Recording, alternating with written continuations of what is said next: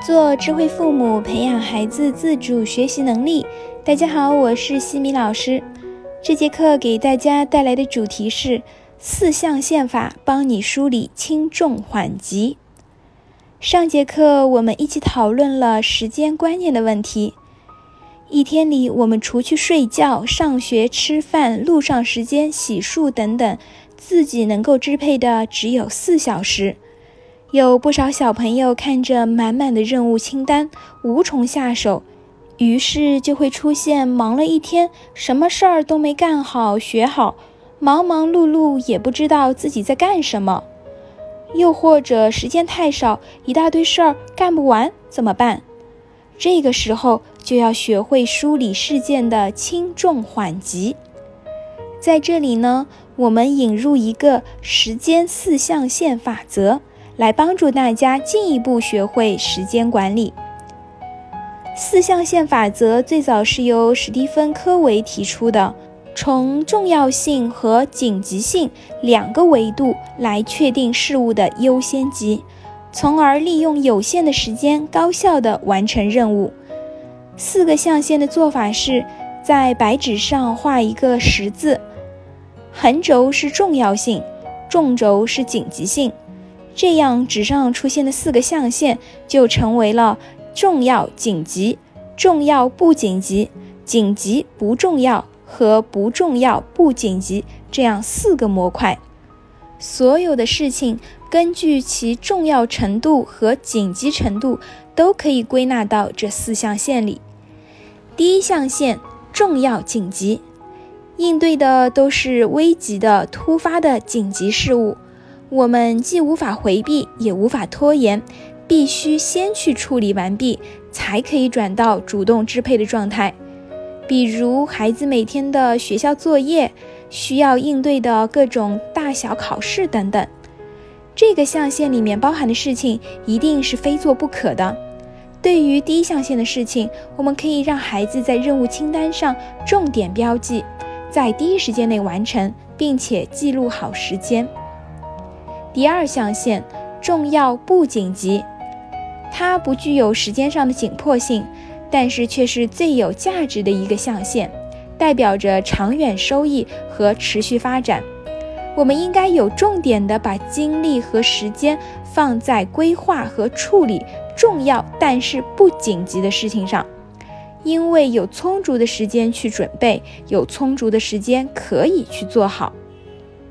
如孩子的学习能力培养、品格的培养等等，在处理这一块任务的时候，首先要把这个重要任务进行分解，拆分成一个一个的小任务，再有计划的一一去落实。有不少人由于认为不紧急，就会一直搁浅着不做。结果导致重要的事情本来不紧急，结果变成了紧急事件。我们应当避免。我们可以和孩子制定一个可执行的长期计划，每天或者定期的分出一定的时间来完成。只要坚持不懈，日积月累，它的价值就会体现出来。规划好重要不紧急的事情，对于孩子的成长和发展具有重要的意义。第三象限紧急不重要，这往往是突发琐碎的事情。很多人往往处理不好这个象限的事情，会把大部分的时间浪费在紧急但是不重要的事情上。因为迫切的事情会让我们产生错觉，认为我们应该赶紧去完成。其实这是错误的。它与第一象限的紧急重要事情的区别在于。这件事情是否有助于我们达成既定的目标？如果答案是否定的，那么我们就应该把它归于紧急不重要的象限。比如有小朋友打电话来，临时约孩子出去玩，但孩子的作业还没有完成，这时候我们就要引导孩子先做完重要紧急的作业。我们要对孩子说：“宝贝，妈妈不反对你出去玩，但是。”作业跟玩儿哪个优先级更高呢？妈妈相信你很清楚，你可以出去玩，但是前提是先保质保量的完成作业哦。第四象限，不重要、不紧急。有的人会问，像运动、娱乐、旅游这种，是不是应该归在第四象限里呢？西米老师觉得呀，这些并非不重要、不紧急，其实反而他们却是重要的事情，因为他们对健康、生活品质和人脉关系有很大的贡献。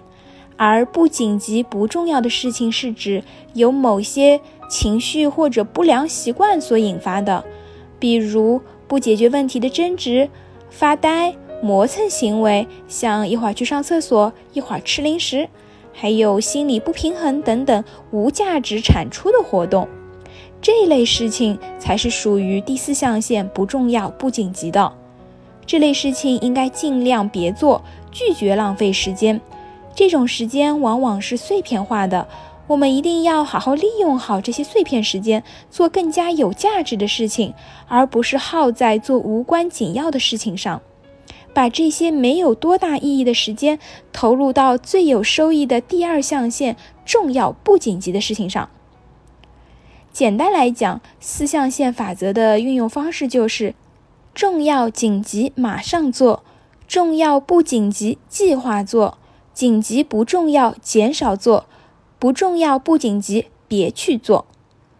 四象限法则最重要的目的在于让孩子有好的时间观念，在正确的时间做正确的事情，不会浪费时间。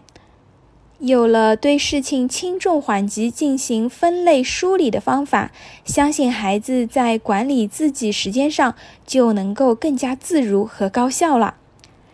在下一期的课程中呢，我将会为大家分享所学的知识怎样才算真正的理解。感谢各位的收听。如果你喜欢西米老师的课程，欢迎在评论区给到反馈意见，也欢迎大家关注我们的公众号“西米课堂”，留言告诉我你们感兴趣的话题或者疑问。感谢各位收听，我们下次见。